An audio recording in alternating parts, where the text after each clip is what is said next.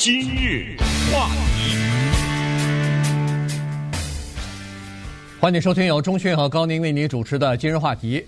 呃，这个拜登的文件门呢，现在就继续发现有新的问题啊。昨天不是新闻报道吗？说是发现了第二批啊，在第二个地点发现了第二批呃这个秘密文件。那么现在也知道了，这个第二批呢，就是在呃他的这个家乡啊，在这个。呃，Wilmington 他的家家的这个他说是书库啊，这个在车库里边，那个车库呢当他的书库或者当他的办公室了哈，所以在那儿呢又发现了一些这个秘密文件啊，当然数量不多，可是也毕竟是发现了，呃，所以呢，司法部长这个 Garland 呢已经宣布了啊，说要。呃，指派了一个这个特别检察官要处理这件事情，呃，到底有没有不当的处理这个政府的机密文件啊等等好，所以呢，今天我们就把这事儿啊再跟大家稍微的讲一下，第一批、第二批什么时候发现的，大概是什么样的数量，以及这个特别检察官 Robert Hur 到底是什么样的一个人？对这个事情呢，非常的麻烦，原因是之前有一个叫川普的人在被调查，而且呢，除了被调查以外，他的家也被搜查呀等等，所有的这些。而且，当川普在被调查的时候，拜登呢摆出了这样的一个姿态，就是公开的场合下明确的指责说，此举实在不负责任，就是把国家的机密文件拿回家去。你知道，当他说这个话的时候，他也许知道他自己拿了呀，对不对？哎，这种时候，他会不会想到将来有一天这个事说出来，你怎么下台呢？当然，他现在在墨西哥接受访问，他当然他已经回了啊。就之前在墨西哥接受访问的时候，他是说他不知道啊。但是，就算是放在你的智库的那一部分，你不知道，在你家的车库里，这是怎么回事呢？因为放在智库里那一部分，他说有可能是别人拿的啊，是吧？他有这么一个解释。放在车库里，你知道他有一辆爱车呀。他非常喜欢有一个跑车，他这个跑车呢，他经常乐此不疲的跟他的朋友们讲，这就是 Chevrolet Corvette，这是一个就是那扁扁的那么一个跑车。现在呢，发现那第二批的文件就在他的这个跑车的旁边。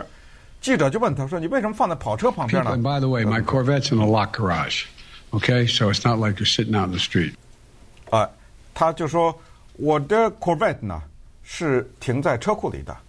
不是放在大街上的，我的车库是锁的，但是这个可能不太够，这个解释啊。最关键的是在这儿，是当他首度就是白宫公布了说，他们确实是知道了，就是拜登呢在十一月二号的时候发现了他在华盛顿首都华盛顿的那个智库里面有办公室有文件的时候呢。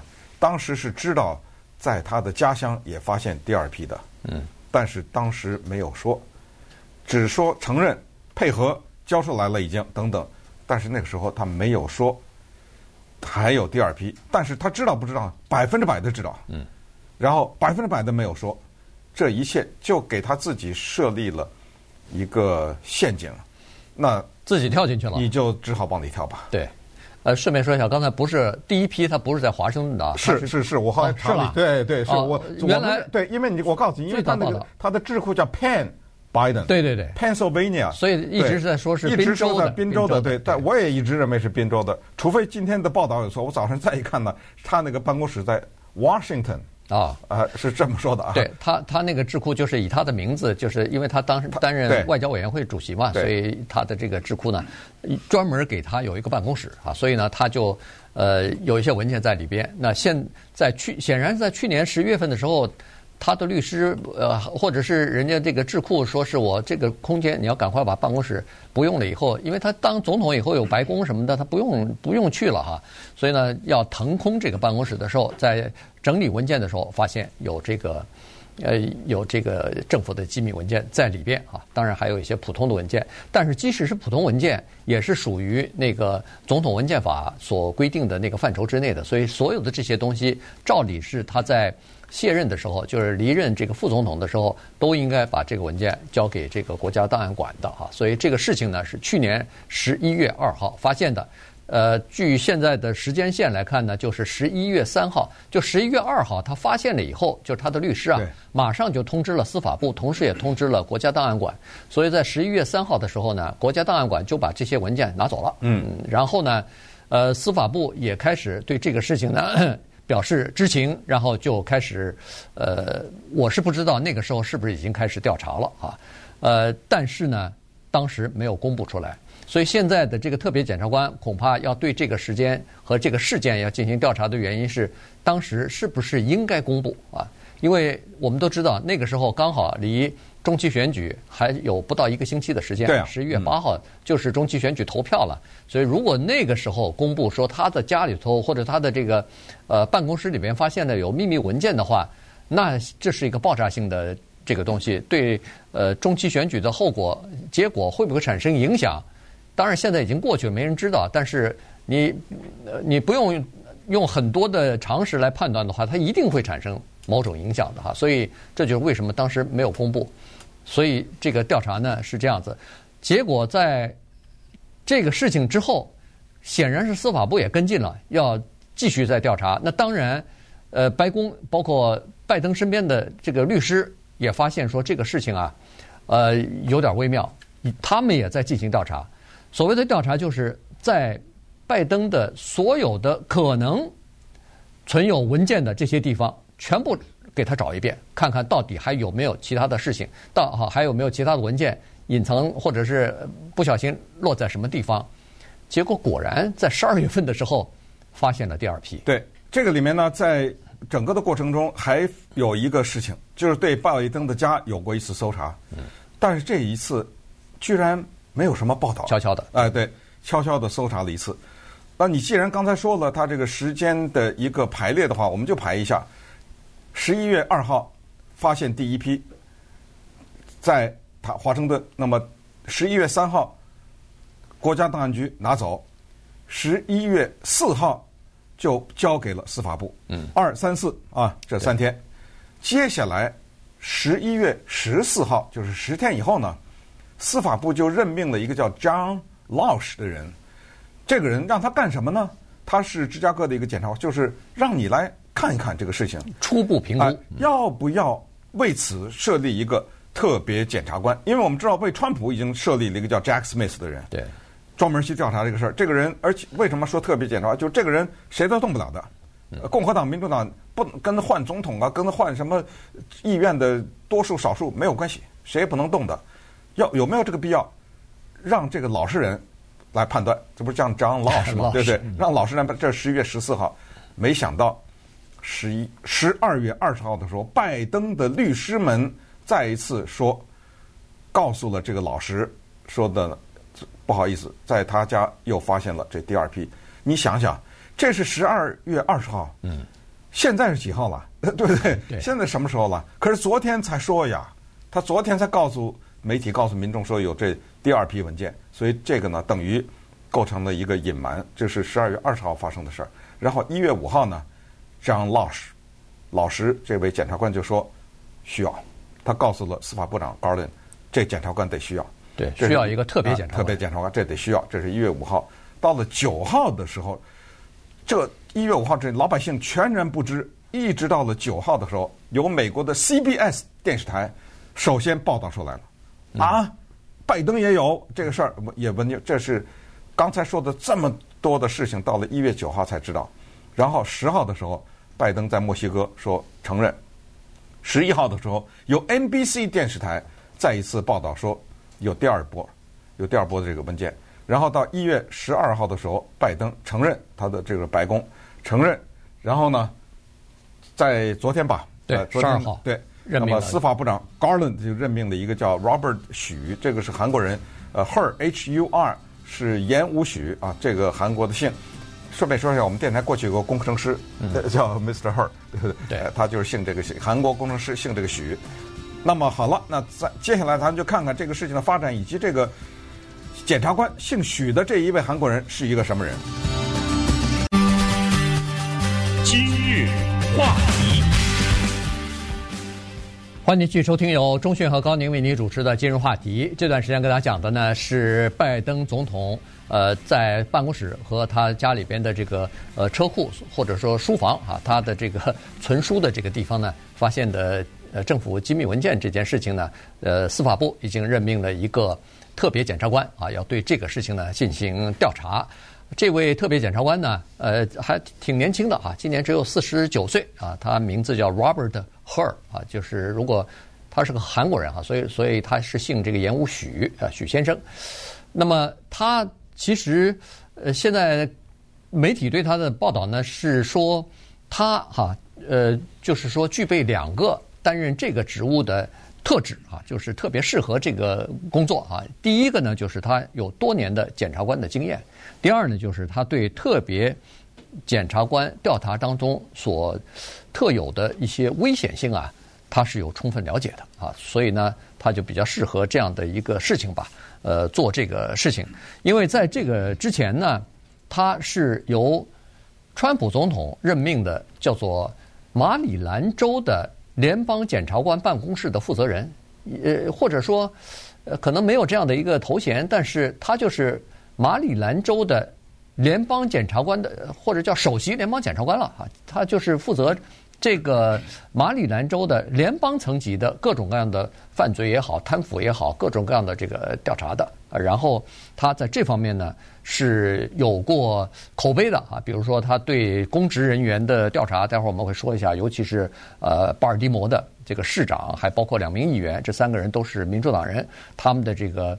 呃，贪腐的行为啊，就是然后再加上打击犯罪的这些暴力犯罪的呃调查，呃，最后结案什么的这些工作呢，是得到了民主党和共和党两党的赞赏的，所以这就是为什么呃后来选择他来做这个特别检察官。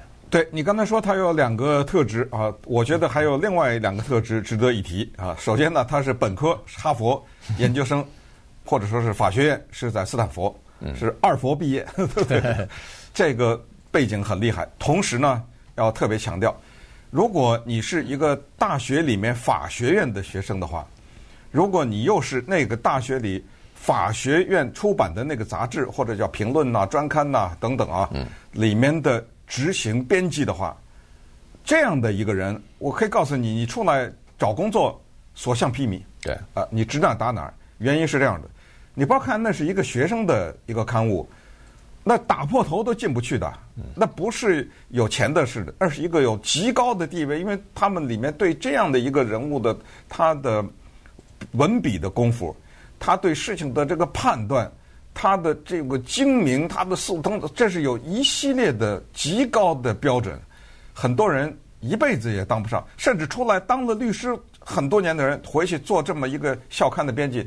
很可能都没有资格。别说是做校刊编辑了，他就是在这个校刊上发表过文章，这都是值得津津乐道的一件事情，不得了的事情。哎，所以在这儿强调，而他是斯坦福大学法学专刊的这个，或者我不知道斯坦福大学，因为哈佛大学那叫 Crimson 哈，嗯，是因为他们的颜就是深红的这个颜色，他是那的一个总编辑啊，所以这是一个不得了的。所以他出来了以后呢，是一直行走在美国政治的尖端和司法的尖端，这。这是这两个他的值得骄傲的背景，还有两个也附在他的身上，一个是要命，一个是没钱。不管你叫了多好听，最高法院什么法官的什么头首席助理啊，啊什么司法部副部长的什么助理啊，我告诉大家没钱。对啊，不是说没钱到付不出房租来。这比做私人的律师，跑到一个私人的律师事务所里做个什么合伙人什么之类的，那什么百万百万的那个，嗯，那绝对不可同日而语。同时，分分秒秒有丧命的危险。在他后来处理的一个白人至上主义者，这一个至上机构啊，叫 The Base，这叫基叫基地。这个白人至上主义呢，他们在社交平台上做了一个宣言。就是我们要杀下面几种人，我们专杀下面几种人。一种是所谓的左派媒体的记者，杀了他们；第二种是民主党的政客；第三种是大学里面的左派的教授；第四种是最高法院的自由派的法官。杀一个少一个，这是他们的口号。要把我们社会中的左派干掉。你知道，许律师或者许检察长。把这帮人给送监狱里去了。嗯，这不是玩命吗？对，对不对？这不是把命搭上，钱没拿到，命搭进去了。他在审理这个基地叫做 Base 这个组织的时候，跟另外一个律师叫 Thomas Wyndham 两个人，真的子弹没打死他们，差差差点把健康给搭进去。说这两个人可以连续的不睡觉，嗯，不是说什么睡两三小时就连续的不睡觉。后来呢，到什么程度，就在一边办公，常常看着就睡在那个桌子那儿，已经睁不开眼睛了。然后接下来就是你说的。在巴尔的摩大战民主党，把一大帮民主党的政客、警长送到监狱里去了。对，对不对？呃，包括警察局长，刚才说的市市长，嗯，呃，然后再加上两个议员，啊，因为有贪腐的行为啊等等，呃，违法的行为吧。那么，呃，对，刚才说过了，他大学呃就是法学院毕业之后，他这么优秀，又又是那个校刊的执行编辑，后来他真的。就是一般的哈，顶尖大学的最顶尖、最优秀的那些学生毕业以后呢，他们的第一份工作，你看他的简历，基本上都是到叫做美国的最高法院去担任那个大法官的法律助理。他也是，这，是你要有这个志向才行，没错，否则的话就直接进到。大公司的大的律师事务所了，赚百万、千万的年薪了嘛？对，当然你做了大法官的助理以后，你也可以去那个私人的律师事务所，那也是更容易，那就更容易了。对，这这简直就是一张，这怎么就是一张？对，呃，这就是一个敲门砖一样的。那你如果有了这个门砖，敲着不管什么大门都给你敲开了哈。所以他当时担任那个呃最高法院首席大法官 Rehnquist 的助理。对。对吧？而且是首席助理，哎，首席助理。后来他又进入到司法部，担任那个当时的司法部的呃一个副部长，哎，副副部长和呃和呃就是刑事部门的一个负责人。现在已经成，他是联邦调查局的局长，就是那个 Christopher Wray 啊，对，他做他的高级助理。他你看他的这种人脉的关系哈，从从最高法院的大法官到那个现在的联邦调查局的局长，然后到司法部那个副部长。呃，也是啊，叫 Rosen，呃，Robert，呃，不是，那个叫 Rod Rosenstein，啊，Rosenstein，呃，Rosenstein，他做那个呃，这还是两两年之前的事情呢。这个 Rosenstein 他是在呃司法部做副部长，当时他任命的这个呃呃那叫什么穆勒啊？对啊，哎，穆勒特别调查特别川普嘛？对，也是一个特别检察官，调查川普的通俄门的事件嘛。这件事情让。呃，川普非常的恼火，一直扬言说要把这个家伙开掉，啊，把这个 Rosenstein，哎，Rosenstein，呃，开掉啊，一直一直在开掉。所以在这种巨大的压力之下，据说当时的这个 Her 啊，呃，Robert Her 是那个 Rosenstein 的高级助理。所以在这个这个副部长没有办法正常的工作的时候，从二零一七年中到二零一八年年底。差不多一一年多的时间，司法部的正常的运作，大部分的工作是他来负责来执行或者是来运作的。对，你可以看到哈，他的司法经历啊，大概是两种，一个是跟美国政府直接相关的，而且呢，他在司法的调查当中，对共和党、对民主党，从他的履历上看，几乎是一视同仁的。你想想，他做 Rod Rosenstein 的特别助理去任命那 Mueller，这不是把 Trump 给大大的得罪了吗？对。可是呢，最后任命他做马里兰州的联邦检察官的还是 Trump，因为他在马里兰州啊是登记的共和党人。嗯。而这一点呢，也值得一提。我们发现啊，现在的司法部长 Garland 呢，当他任命一些人去调查，不管是川普还是拜登的时候呢。你发现他都任命的是川普任命的这些检察官，Jack Smith 去调查川普的这个文件和以及川普对一月六号的国会暴动事件的影响的这个时候呢，他找的 Jack Smith，你想一想，如果 Garland 找一个民主党的法官，这肯定大呼不公嘛？对，啊，你是个民主党人，你调查我共和党总统，你肯定是带着偏见来的，你肯定会陷害我。所以为了免除这一方面的。噪音，他就任命了 Jack Smith 呢去调查川普两大案子。调查的结果是什么呢？调查的结果是 Jack Smith 有两个权利，一个是他可以直接提出起诉，一个是他可以把这这个交给司法部，让司法部提出起诉对川普。然后接下来呢，他任命了许检察官去调查拜登，而他找的是一个川普任命的人。那么这个时候，民主党会喊了：“哎，不行啊，对吧？你怎么会找一个共和党籍的检察官来调查我民主党总统呢？”